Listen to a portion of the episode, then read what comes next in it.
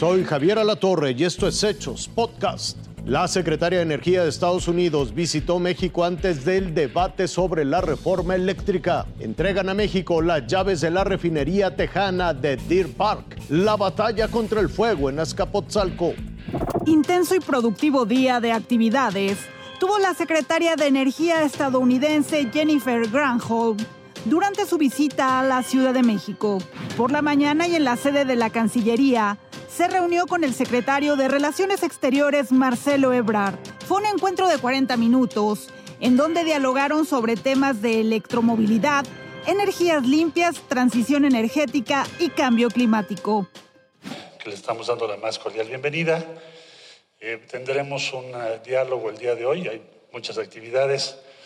Eh, como ha sido la relación entre México y Estados Unidos, eh, buscando las oportunidades en materia de energía para los próximos años.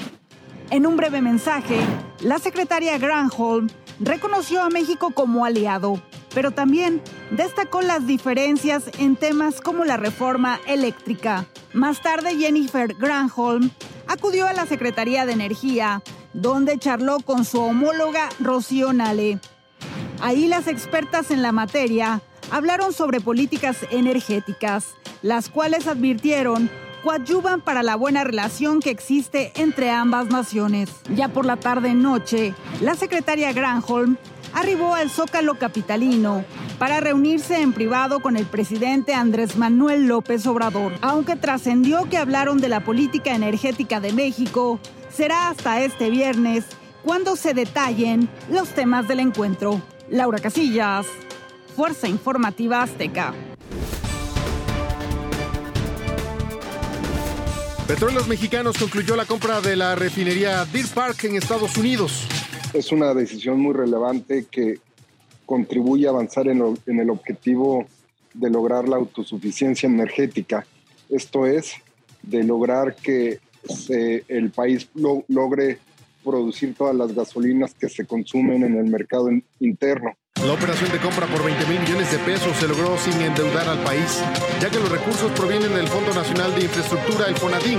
Entre las ventajas, enlistan expertos, está el depender menos del exterior. Sobre todo en términos de la soberanía, que va más allá de un concepto eh, patriotero, si podemos decirlo así, sino en términos estratégicos, es súper importante, sobre todo cuando en la actualidad nos estamos dando cuenta que hay problemas comerciales. Así se incrementará la refinación de crudo para el mercado mexicano hasta en 340 mil barriles diarios. Con ello se aumentará la producción de gasolinas en 110 mil barriles y 90 mil barriles de diésel para abastecer al mercado mexicano. Significaría eh, dejar de exportar petróleo crudo para poderlo procesar y para producir todas las gasolinas que se consumen y alcanzar el volumen total estimado en 1.200.000 barriles diarios de gasolinas y de diésel en el mercado interno. Esto permitirá al final reducir la dependencia de las importaciones de combustibles, que habían llegado a representar hasta el 66% de las compras de gasolinas al exterior. La compra de Deer Park va en este sentido, insisto, en lograr que eh, el país tenga la capacidad para procesar y para producir todas las gasolinas que se consumen en el mercado interno. César Méndez, Fuerza Informativa Azteca. Maratónica lucha contra el fuego al norte de la Ciudad de México. Durante la madrugada y la mañana de este jueves, continuaron las labores para sofocar el incendio que comenzó a las 6 de la tarde del miércoles en la alcaldía Azcapotzalco. Ya prácticamente son cinco horas de trabajo ininterrumpido por parte de los cuerpos de bomberos de la Ciudad de México. Aquí, precisamente en la calzada Vallejo, fue un desfile de unidades de emergencia. El incendio comenzó en una nave industrial de aproximadamente 7.000 metros cuadrados en Calzada Coltongo, esquina central sur, en la colonia Coltongo. Consumió refacciones y accesorios de bicicleta y después se extendió a una bodega del SAT y un taller.